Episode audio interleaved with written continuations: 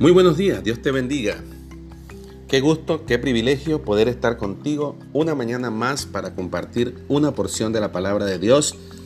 Es mi oración que pueda ser de bendición para tu vida. Mateo capítulo 26, versículo 38 al 39 es el texto que vamos a estar meditando en esta mañana. Dice así la palabra de Dios. Entonces Jesús le dijo, mi alma está muy triste hasta la muerte, quedaos aquí y velad conmigo. Yendo un poco adelante se postró sobre su rostro, orando y diciendo, Padre mío, si es posible, pase de mí esta copa, pero no sea como yo quiero, sino como tú. Definitivamente, si hay una disciplina espiritual que cada hijo de Dios debe cultivar en su vida, es la oración. Debemos fortalecer nuestra vida de oración diaria. Esta mañana quisiera preguntarte, ¿cuánto tiempo inviertes orando al Señor? ¿Cuánto tiempo pasas delante del Señor llevando tus cargas, llevando tu aflicción, llevando tus luchas, llevando aquellas cosas que son un peso en tu vida.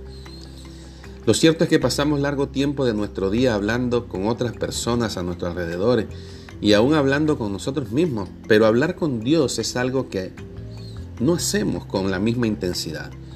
Hablar con Dios muestra nuestra dependencia de Él y nuestro continuo deseo de estar con Él.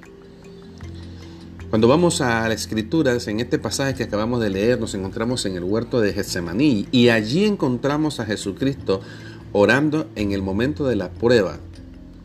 Y en esta oración podemos encontrar algunas características que nos puedan orientar, que nos puedan ayudar a dirigirnos en oración delante de nuestro Dios.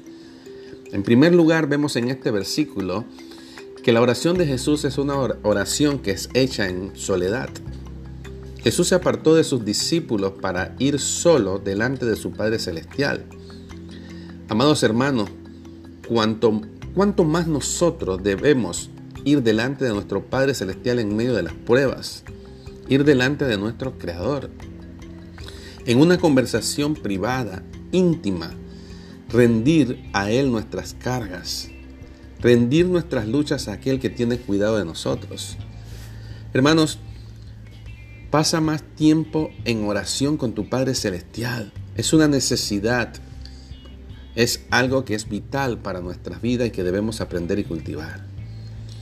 La oración con nuestros familiares, la oración con nuestros vecinos quizás o la oración con nuestros hermanos en la iglesia es muy buena, pero no es suficiente.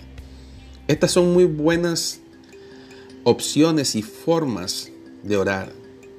Estas son formas de oración preciosas, pero el olor grato viene de la oración privada, viene de ese lugar de donde Dios es el único que nos está escuchando. Era además una oración humilde. Lucas nos dice que el Señor se arrodilló, pero Mateo dice que se postró sobre su rostro. Las pruebas nos ayudan a crecer en dependencia de Dios y nos llevan a una intimidad más profunda con el Señor, pero también nos ubica, nos hace entender dónde debemos estar y el mejor lugar para estar no es en una actitud orgullosa con un pensamiento de yo puedo hacerlo, sino postrados humildemente para decir no puedo, pero tú sí puedes, oh Señor. Bien nos hace ver las escrituras que el camino a la exaltación es el camino a la humildad, de la humildad. Dios resiste al soberbio, pero da gracia al humilde. ¿Y quién de nosotros no necesita de su gracia? Vemos también que es una oración filial, familiar o íntima.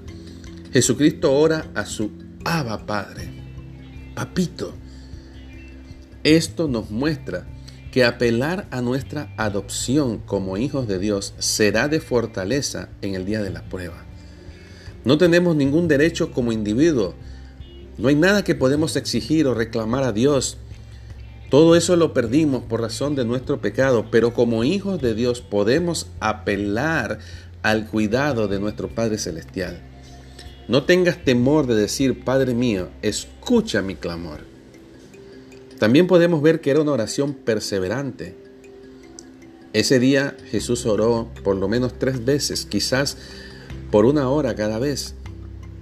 Esta característica nos llama a ser constantes en la oración y no rendirnos cuando no vemos respuestas inmediatamente. Debemos ser como aquella viuda inoportuna cuya constancia ganó lo que su primera súplica no pudo lograr.